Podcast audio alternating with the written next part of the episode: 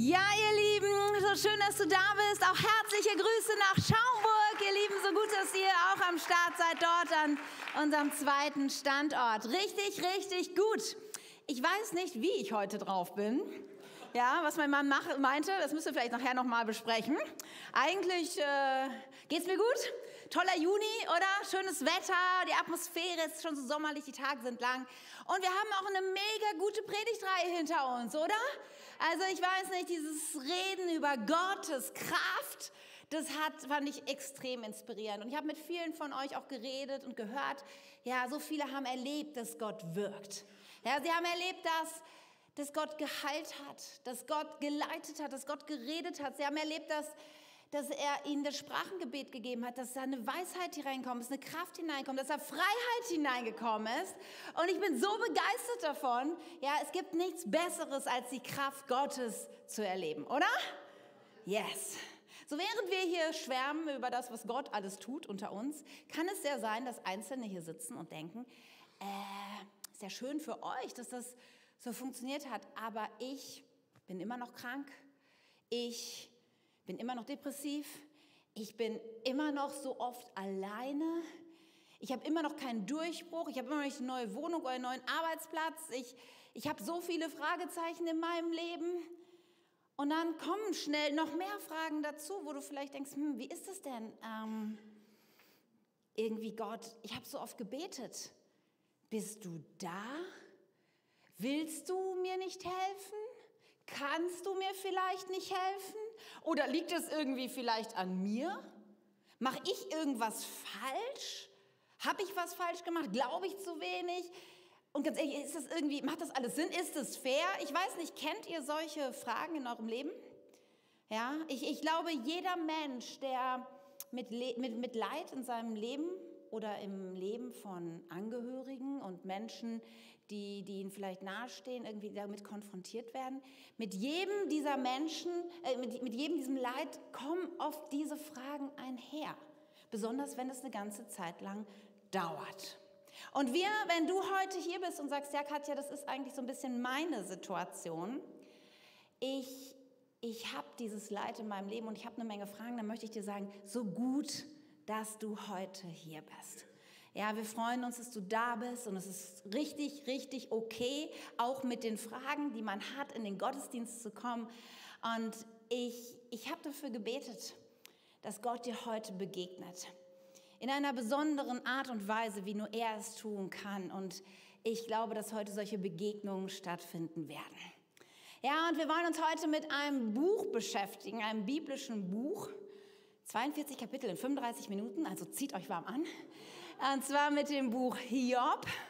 Ja, ein, ein Charakter der Bibel, der es in sich hat. Und wir wollen eintauchen, weil seine Geschichte, glaube ich, uns viel helfen kann, darüber zu verstehen, wie wir auch mit solchen Zeiten in unserem Leben umgehen und welche, ja, welche Antworten es geben kann auf die Fragen, die damit verbunden sind. Wir werden auch ein bisschen Bibelkunde machen.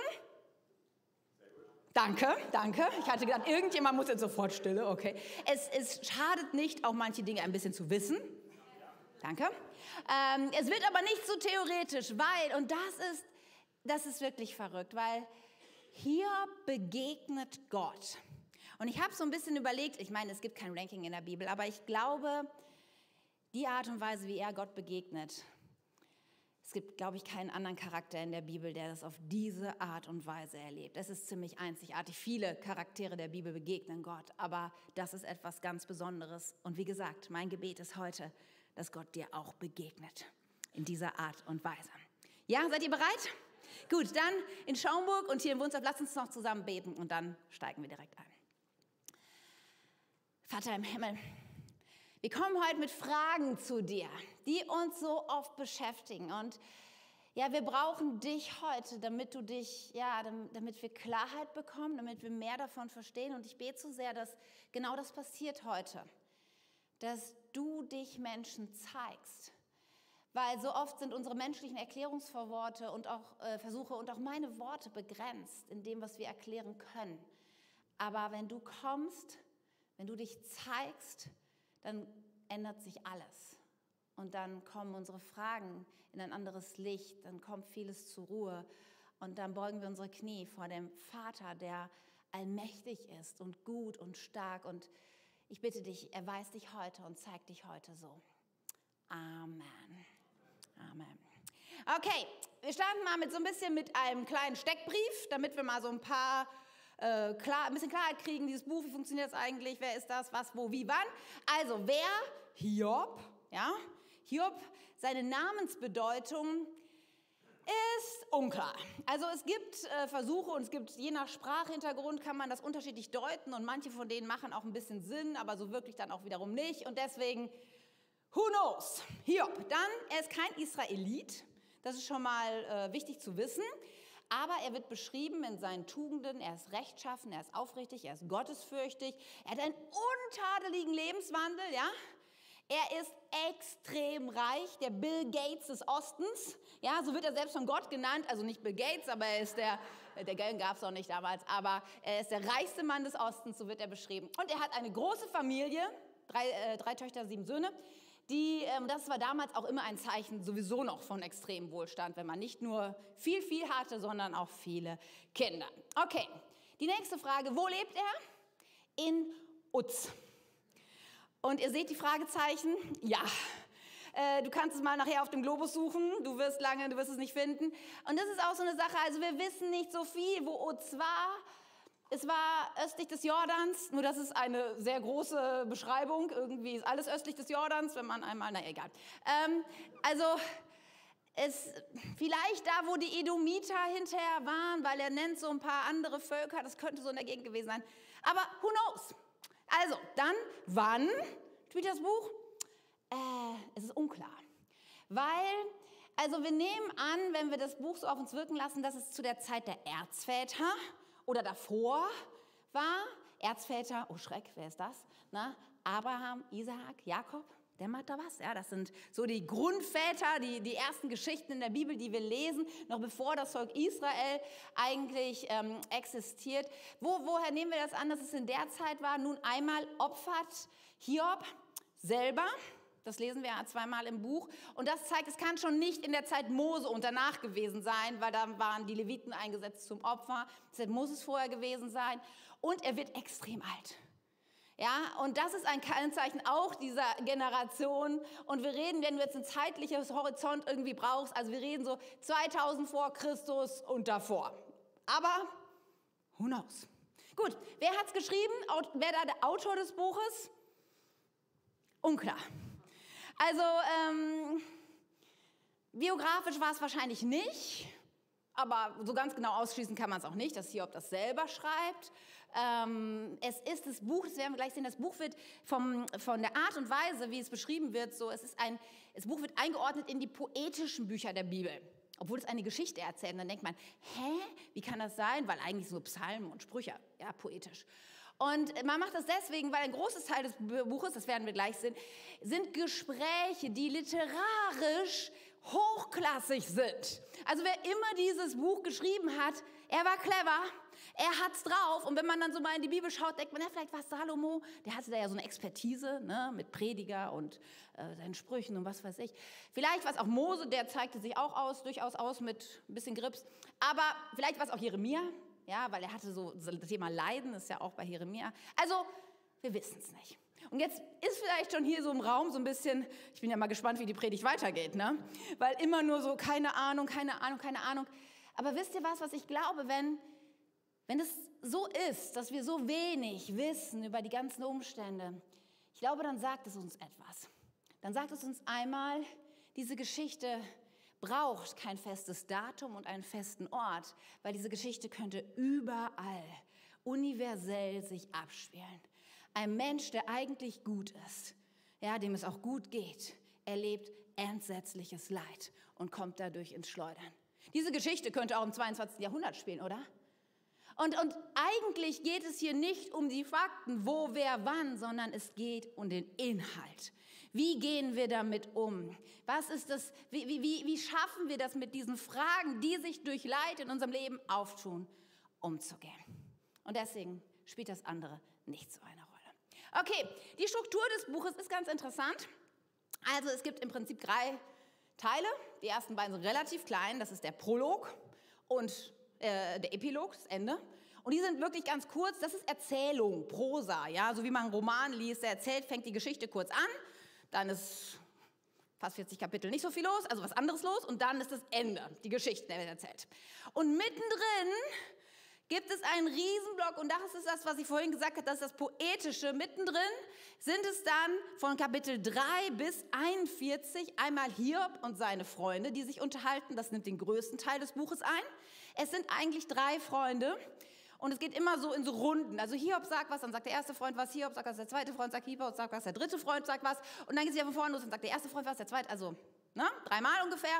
Und, und dann gibt es noch so ein vierter Freund, taucht plötzlich auf. Den schlammern wir einfach so ein bisschen, weil mit dem redet keiner. Der kommt, sagt was, aber keiner nimmt Bezug drauf. Auch Gott sagt hinterher nichts zu ihm. Deswegen, ähm, also Hiob und seine Freunde unterhalten sich über sein Problem. Und dann taucht tatsächlich Gott auf und spricht. Ja, Kapitel 38, 41. Aber das habe ich noch mal so ein bisschen unterteilt. Aber eigentlich ist es ein großer Block von Gesprächen. Das ist die Struktur des Buches. Und wir wollen jetzt ein bisschen eintauchen und in die Geschichte uns begeben. Und glaubt mir, es wird spannend. Also, wir starten in dem Prolog. Hiob wird ein bisschen vorgestellt und erklärt, wer er ist und äh, zehn Daumen hoch, er hat es ist einfach gut, ja, sein Leben ist gut, seine Umstände sind gut. Und dann wechselt unglaublicherweise die Perspektive. Und hier merken wir schon, plötzlich kommen wir von der Erde weg in den Himmel. Und der, der Autor, der dieses Buch geschrieben hat, irgendjemand war es ja wohl, der muss ein, eine göttliche Offenbarung gehabt haben. Denn kein Mensch weiß, was im Himmel sich abspielt. Aber für geneigte Bibelleser ist das jetzt auch keine Überraschung, oder? Wir haben ja häufiger das. Menschen eine Schau bekommen von dem, was sich im Himmel abspielt und das dann niederschreiben. Also nichts Ungewöhnliches, aber hier ist es schon sehr speziell, denn hier kommt Gott mit dem Satan ins Gespräch. Und wir müssen uns vorstellen, Gott sitzt auf dem Thron und der Satan kommt an ihm vorbei und Gott spricht ihn an und er sagt, ähm, wo kommst du her? Und es scheint normal gewesen zu sein, dass man sich vielleicht begegnete und Satan sagt so, ich bin auf der Erde umhergestreffen. Okay, und dann sagt, äh, und dann sagt, ähm, sagt Gott folgendes. Und das lesen wir jetzt in Hiob 1. Da fragte der Herr den Satan, hast du meinen Knecht Hiob gesehen? Er ist der beste Mensch, der auf der Erde lebt. Wow, was für ein Zeugnis, oder? Ich weiß nicht, ob Gott das über mich sagt, aber vielleicht ein bisschen irgendwie, keine Ahnung. Er ist rechtschaffen, aufrichtig, gottesfürchtig und verabscheut das Böse. Der Satan antwortet dem Herrn, ja, Hiob ist in der Tat gottesfürchtiger Mann.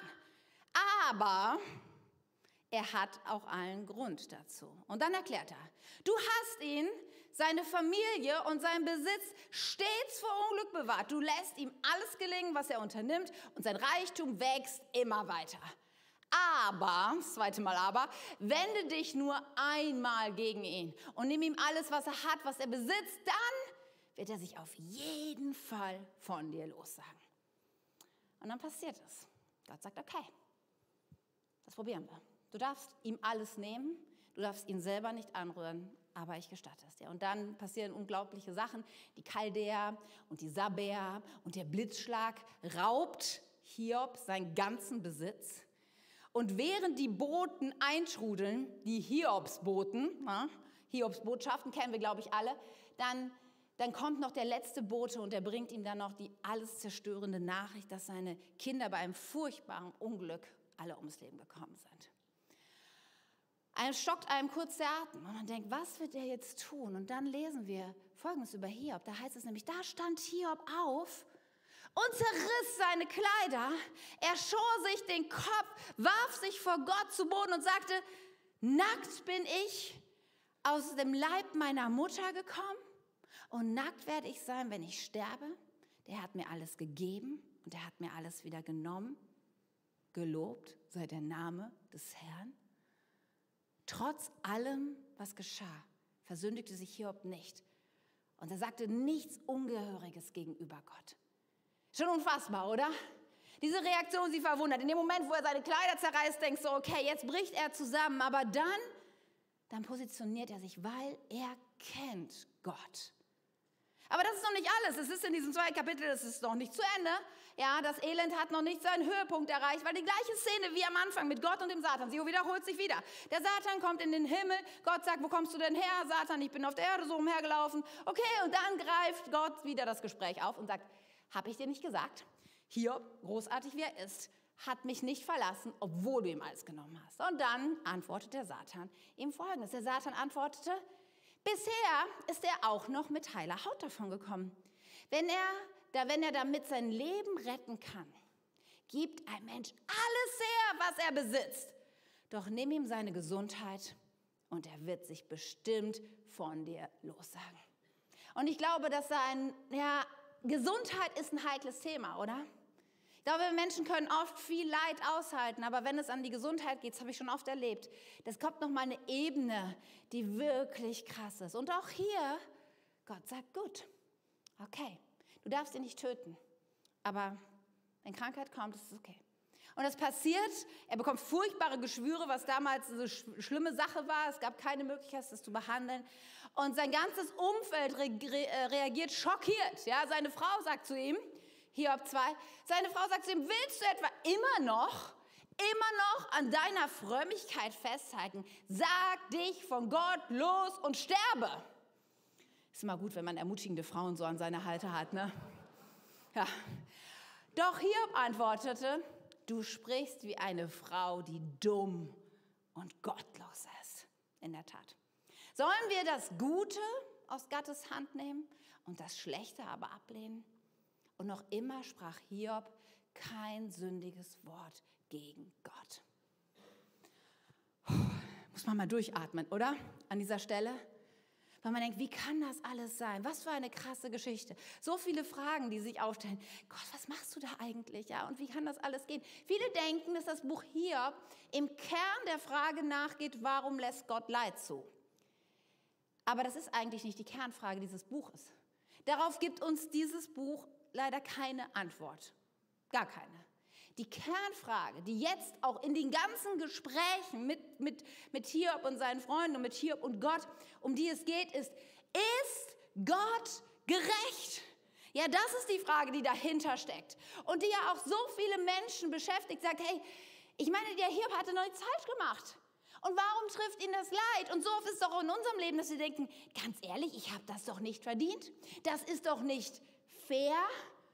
Also ganz ehrlich, wenn ich die paar Notlügen und die eine Steuererklärung, die ich nicht so ganz akkurat gemacht habe und so ein bisschen das, ne, wo ich gelästert, also das kann doch nicht, das kann doch nicht zu so einem Desaster in meinem Leben führen, oder? So schlimm bin ich doch nicht. Das ist doch nicht gerecht. Das sind die Fragen, um die es in diesem Buch geht. Und das hat damit zu tun, dass dass wir Menschen so oft eine gewisse Grundannahme haben. Und auch Hiob und seine Freunde, wir werden das gleich sehen, sie, sie haben dieses Denken. Die Grundannahme ist, dass es menschliches Handeln gibt und Gottes Gerechtigkeit darauf. Und wenn der Mensch weise und gut ist, also ich mache alles so, wie Gott das will und bin ein ordentlicher Mensch, ziehe was Vernünftiges an, benimm mich und so. Und das Resultat daraus ist dann Gottes Gerechtigkeit, Erfolg und Belohnung. Mir geht es gut, ich habe ein gutes Leben. Umgekehrt ist es dann so, wenn ich dann böse und dumm bin, ja, mein Leben nicht so gut lebe, dann hat das zur Folge, dass mich ja Unglück und Bestrafung trifft. Und das ist durchaus auch heute noch ein weit verbreiteter Gedanke, dass Menschen irgendwie denken, wenn ich etwas falsch gemacht habe, dann wird die Strafe kommen und wenn ich gut war, dann muss es mir ja auch gut gehen. Und es ist durchaus ja auch ein biblischer Gedanke, wenn wir ehrlich sind. Ja, Gott spricht davon, er sagt das Volk Israel, wenn du dich an mich hältst, dann wird es dir gut gehen. Wenn du deinen eigenen Weg gehst, wird es schwieriger werden. Ja, das ist biblisch so gesehen. Im Neuen Testament sprechen wir von Saat und Ernte. Ja, man nennt das theologisch auch immer wieder so diesen Tun-Ergehen-Zusammenhang. Ja, wenn du es mal was Schlaues sagen willst in irgendeiner Diskussion, dann kannst du das mal so einwerfen lassen. Aber dahinter steht die Frage, was ist eigentlich mit Gerechtigkeit? Ist Gott gerecht. Und wir lassen uns mal einen Moment überlegen, woher Leid kommt und ob das mit diesem Tun-Ergehen-Zusammenhang wirklich immer so gut funktioniert. Weil woher kommt Leid? Nun, ich meine, in der Tat, wenn ich dumme Entscheidungen treffe, wenn ich nicht ja, so lebe, wie, wie, wie es Gottes Plänen entspricht, in gewissem Maße, wird das Konsequenzen haben. Ja, wenn ich nicht gut mit meinem Körper umgehe, wenn ich Kettenraucher bin und hinterher Lungenkrebs erkranke, ja, da gibt es Zusammenhänge, wissen wir alle, oder? Wenn ich, wenn ich Unvergebenheit, Neid und Missgunst so in meinem Herzen züchte, dann ist die Folge, dass meine Beziehungen sehr schwierig werden und vielleicht sogar auch meine Ehe zerbricht. Also durchaus gibt es Dinge, die ich falsch machen kann.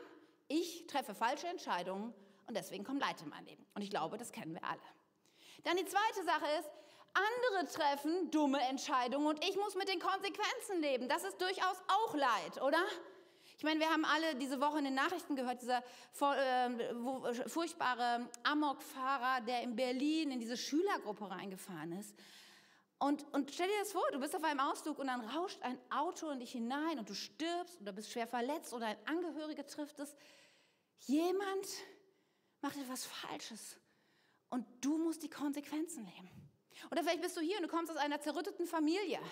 Ja, und sagst, meine Eltern, ja, sie haben es nicht hingekriegt, miteinander gut umzugehen. Sie haben so viel in ihrem Herzen ja nicht bearbeitet. Sie waren so, sind so hart miteinander ins Gericht gegangen und die Ehe ist zerbrochen. Und ich habe als Kind so viel leiden müssen dadurch, so viel eingesteckt dadurch.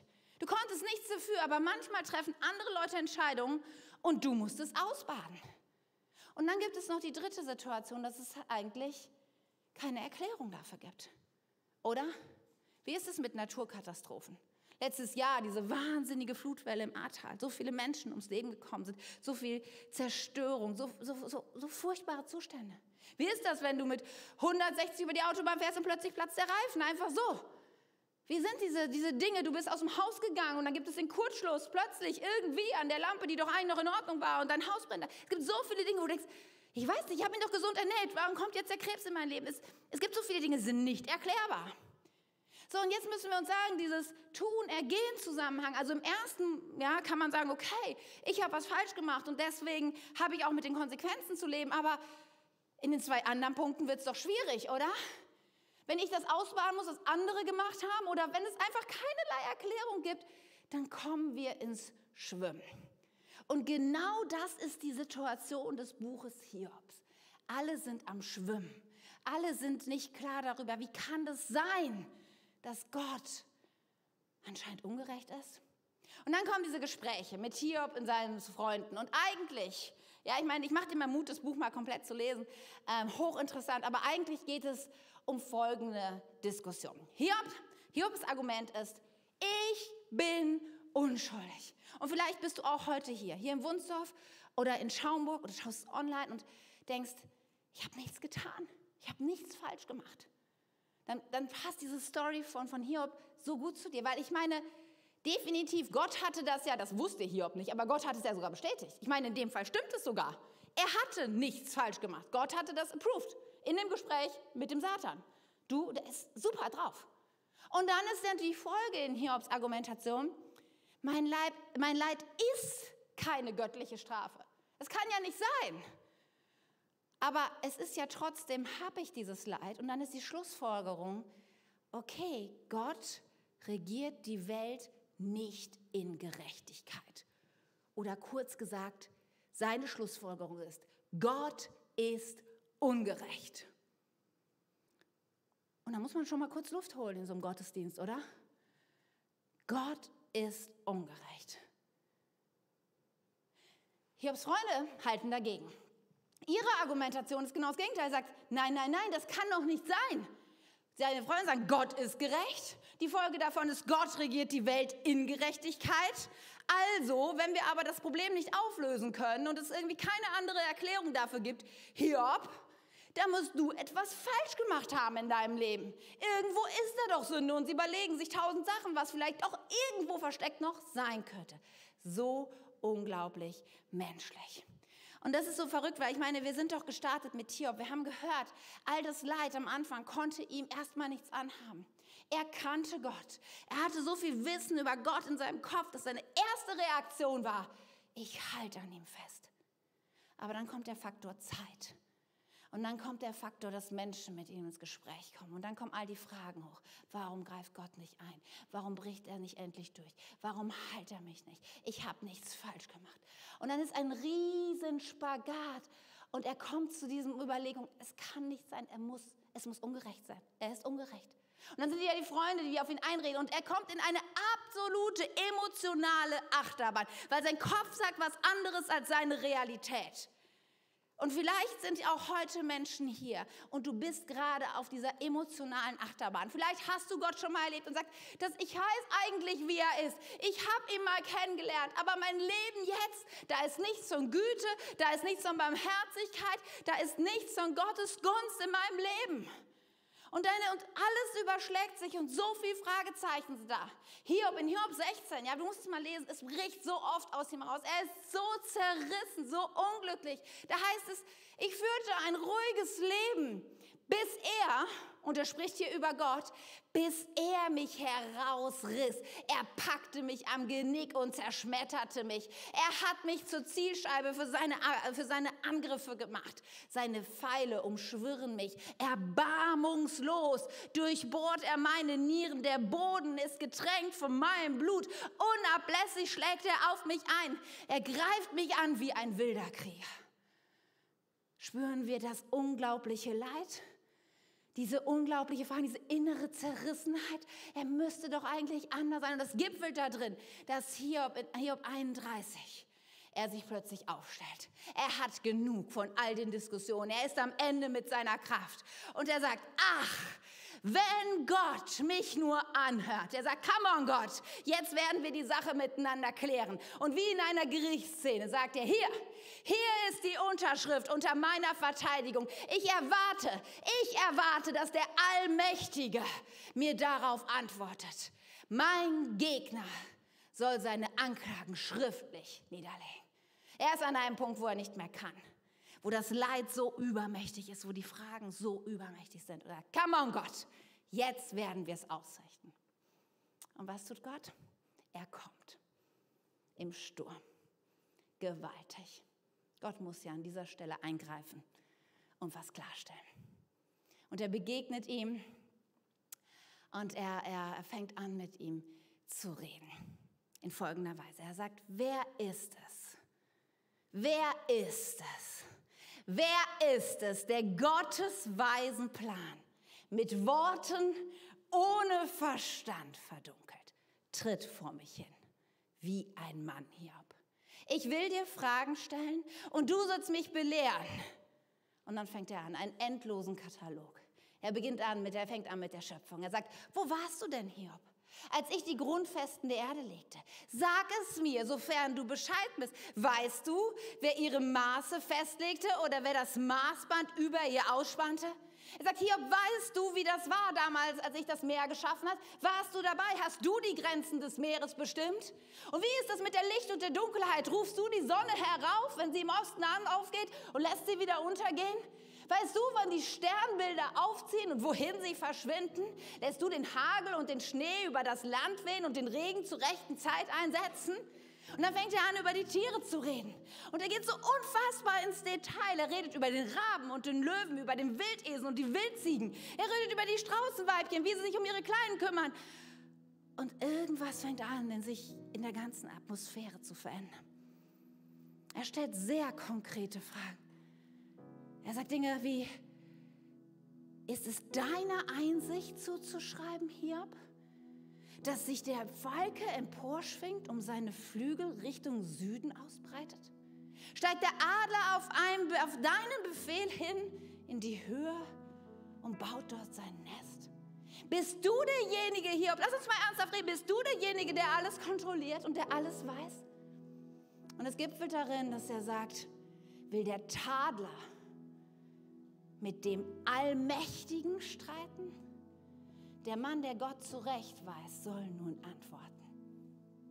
Da antwortet Hiob dem Herrn, ich bin ein Nichts. Wie könnte ich dir etwas erwidern? Ich, ich lege meine Hand auf meinen Mund. Hiob wird in dem Moment etwas klar. Gott dreht hier etwas um. Fast, fast 40 Kapitel haben sich die Köpfe heiß geredet. Und Hiob hat Gott in Frage gestellt. Und dann kommt Gott und er stellt Hiob in Frage. Er stellt eine Ordnung wieder her. Er macht klar, dass er allmächtig ist. Und in diesen ganzen Aufzählungen, da, da wird dir plötzlich klar, wenn du das liest, und Hiob wird so klar, wie, wie klein wir Menschen eigentlich sind und dass unsere Perspektive nie ausreichen wird, um Gott und alles zu verstehen. Und hier ist schon so ein erster Moment, wo, wo Hiob, wo er anfängt, seine Knie zu packen und sagt, ich, ich habe es nicht verstanden. Ich habe mich als Zentrum dieser Welt gesehen, dabei bist du es? Und man könnte fast denken, jetzt ist doch alles gesagt, oder? Es ist noch lange nicht alles gesagt, denn Gott holt jetzt aus, weil die Sache ist nämlich komplizierter, als wir denken. Gott hat in diesen, in diesen ersten beiden, in diesen Kapiteln, wo er spricht mit, mit Hiob, er hat alles erklärt von der ganzen Schöpfung. Er hat so viel auch an, an Wissen gezeigt, wie er die Welt geschaffen hat, wie er mit Tieren umgeht. Und, und du denkst, wow, diese, diese Welt ist einfach unfassbar schön und komplex. Das ergreift dich. Und dann sagt Gott, ja, aber das ist noch nicht alles. Und dann fängt er jetzt an zu reden. Und in den nächsten zwei Kapiteln, in Kapitel 40 und 41, fängt er an, über Behemoth und Leviathan zu sprechen. Und manche Bibelübersetzungen haben es ein bisschen einfach gemacht. Sie haben Behemoth einfach mit Flusspferd übersetzt und mit Leviathan, Krokodil. Weil die Tiere, die da beschrieben werden, man denkt so, das geht jetzt in den zoologischen Betrachtungen so weiter. Ja, wir hatten ja gerade den Wildesel und die Bergziege, ne? Und jetzt halt Krokodil und Flusspferd. Irgendwas hat er jetzt dazu noch zu sagen. Aber darum geht es überhaupt nicht. Denn wenn du diese Beschreibungen liest, kommst du irgendwie an den Punkt und denkst, hä, so sind die Tiere doch überhaupt nicht, die da beschrieben worden sind. Weil hier macht Gott noch den Punkt, dass die Schöpfung zwar wunderschön und herrlich ist, aber diese beiden Tiere stehen für das Böse, was auf dieser Welt sein äh, Unheil treibt, sein Unwesen treibt. Gott sagt, diese Welt habe ich wunderschön und herrlich gemacht, aber da gibt es etwas Böses, was wir Menschen nicht eingrenzen können und wo wir, dem wir nichts entgegenzusetzen haben. Er beschreibt es so in Hiob 41 und er schreibt hier über Leviathan. Er sagt, wenn er sich erhebt, geraten selbst die Starken in Angst. Vor Schrecken verfehlen sie ihr Ziel. Wem es auch begegnet, kein Schwert, kein Speer, kein Pfeil, kein Spieß kann es aufhalten. Und was Gott hier sagt, es ist, es ist kompliziert. Wenn du dich fragst, warum, warum geht es mir so schlecht, dann, dann ist die Frage, Ansage nur, ja, es, es ist nun mal so, dass der Zustand dieser Welt auf der einen Seite die wunderschöne Schöpfung Gottes beinhaltet, aber auf der anderen Seite zu diesem Zeitpunkt das Leid noch auf dieser Welt unterwegs ist und manchmal unglaublich vernichtend sein kann. Ja, und auch im Buch Hiob wird klar, Gott setzt Grenzen. Hiob darf sein Leben nicht verlieren. Gott hat Dinge noch unter Kontrolle. Es ist nicht aus dem Ruder gelaufen, aber Stand heute herrscht auch Böse, Böses und, und Chaos auf dieser Welt. Aber Hiob begreift das. Er begreift, dass sein Leid nicht zu erklären ist.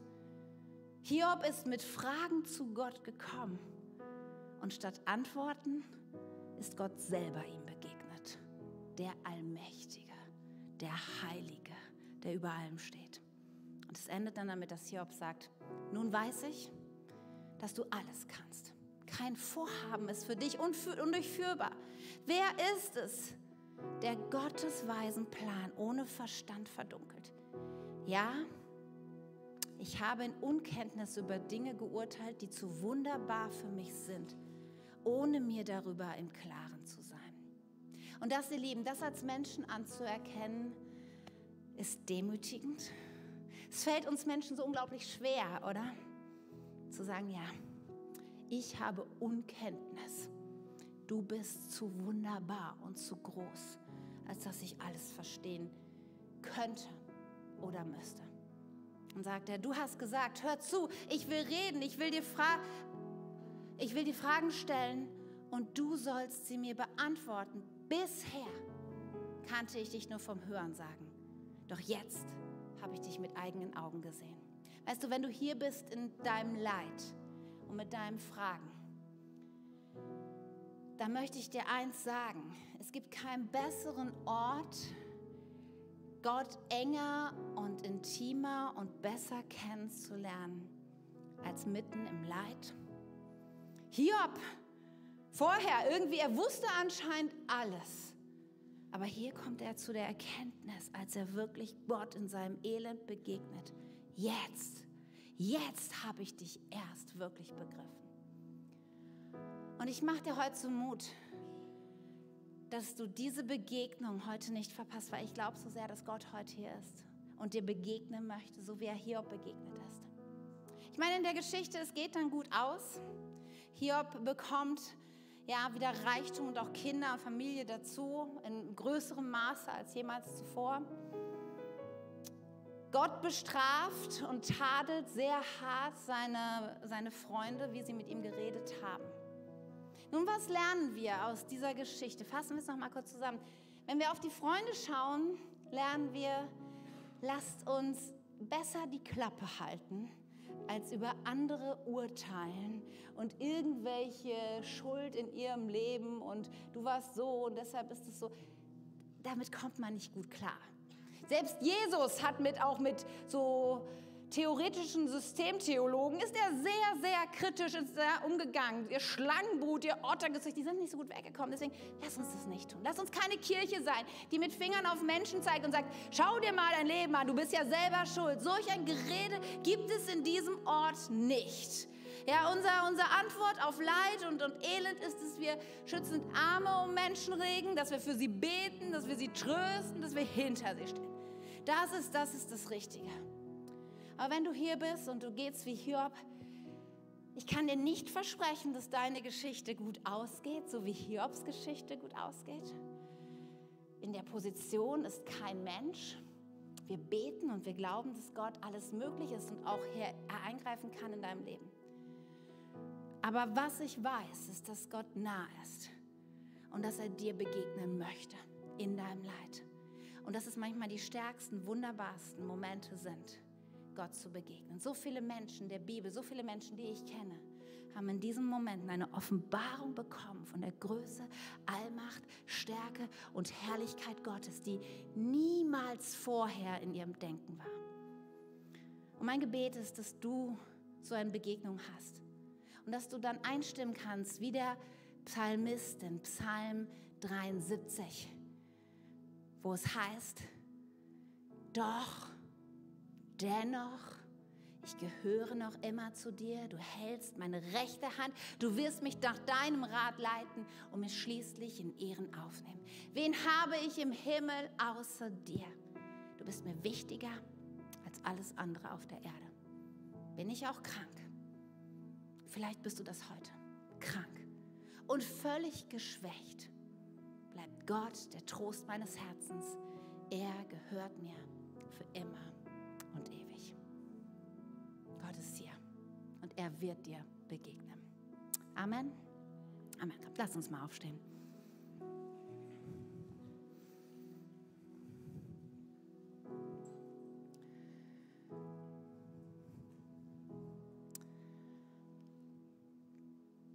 Ja, Heiliger Geist, du bist hier. Und es ist, es ist ein absoluter Herzschlag, Menschen zu begegnen. Und ich habe so gemerkt in dieser Briefvorbereitung, menschliche Worte, sie können so wenig beschreiben, wie du eigentlich wirklich bist.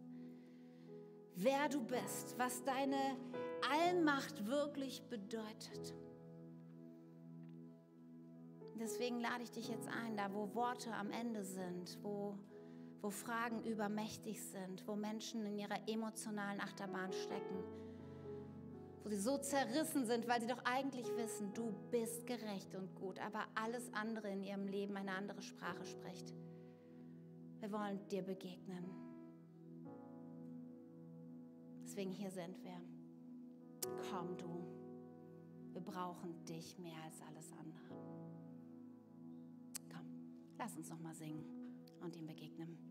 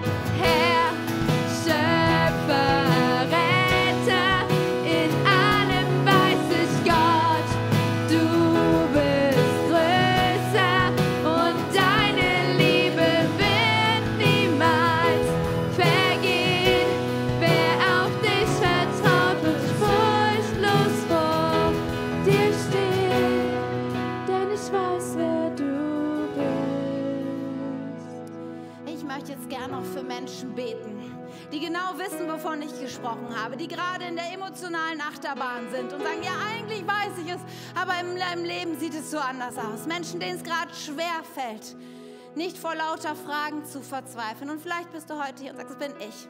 Auch in Schaumburg. Und wenn du hast bist, vielleicht streck doch einfach mal deine Hand Gott entgegen, weil ich würde so gerne von hier vorne für dich beten.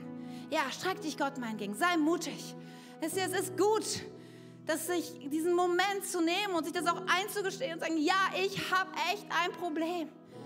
Ich habe Sorgen. Ich habe Zweifel. Es ist nicht schlimm, mit seinen Fragen zu Gott zu kommen.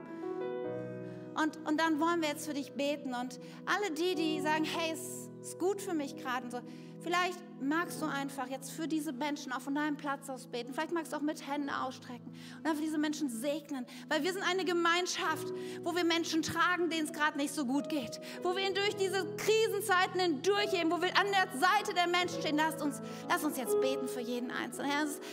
Ich bete so sehr, dass diese Menschen, das wirklich jeder Einzelne sagen kann, ich kenne dich. Ich kenne dich, du bist der Herr, der Allmächtige. Ich segne jeden, dass ihm beides gelingt. Auf der einen Seite sich zu demütigen unter deine Hand und anzuerkennen, ich weiß nicht alles. Und ich bin nicht in der Position, als dein Geschöpf mit dir zu rechten. Weil ich es nicht überblicken kann, weil ich es nicht weiß. Und dann als zweiten Schritt zu sagen, und dennoch vertraue ich dir.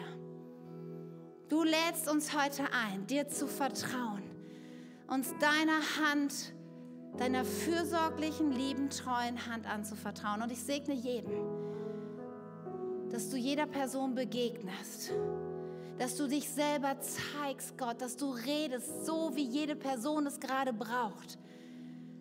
Du liebst es, wenn wir uns dir nahen, dann sagt dir sein Wort, dass du uns schon entgegenkommst und du bist jetzt jeder Person nah. Jesus, du kennst Leid und Schmerz wie kein anderer auf dieser Welt. Und ich möchte einfach zusprechen, Jesus sieht dich. Er weint mit dir, er leidet mit dir. Und dennoch, er hat alles in seiner Hand. Verzweifle nicht, er ist in Kontrolle. Leg all dein Vertrauen in ihm. Und während wir jetzt noch so im Gebet sind, möchte ich einfach auch noch die Frage stellen, ob du diesen Jesus überhaupt kennst. Vielleicht ist dein Leben gerade ganz gut, aber du hast gemerkt und du weißt, dass das Leben auch immer mal anders sein kann. Und du denkst, okay, ich, ich kenne diesen Gott eigentlich nicht, aber so jemanden meinem Leben anzuvertrauen, das wäre schon gut. Weil du selber merkst, dass deine Perspektive viel zu klein ist und dein, deine Weisheit und dein Können nicht reicht, um dein Leben auf Kurs zu halten. Und wenn du hier bist und sagst, ich brauche diesen Jesus vielleicht zum ersten Mal in meinem Leben, oder du bist mal mit ihm gegangen, du bist wieder davon weggekommen, dann würde ich gern jetzt auch noch für dich beten. Hier in Wunsdorf und auch in Schaumburg. Ja, wenn du sagst, ich, ich möchte Jesus sagen, dass ich mit ihm ganz und gar leben will. Zum ersten und zum wiederholten Mal. Vielleicht hast du noch eine Menge Fragen, aber du weißt, diese Entscheidung musst du jetzt treffen. Dann mache ich dir auch Mut, jetzt nochmal deine Hand zu heben und dich Jesus entgegenzustrecken. Mach es nochmal ganz klar. Dankeschön, danke. Streck dich ihm entgegen, auch in Schaumburg und sag, ich, ich brauche dich, Jesus, in mein Leben. Komm hinein. Ich übergebe dir mein Leben als Retter und Herr. Danke. Und dann kannst du die Hand wieder runternehmen und dann wollen wir gemeinsam mit denen beten. Ihr dürft mir einfach nachsprechen. Lieber Jesus, ich komme jetzt zu dir und ich gebe dir mein ganzes Leben. Sei du mein Retter und mein Herr.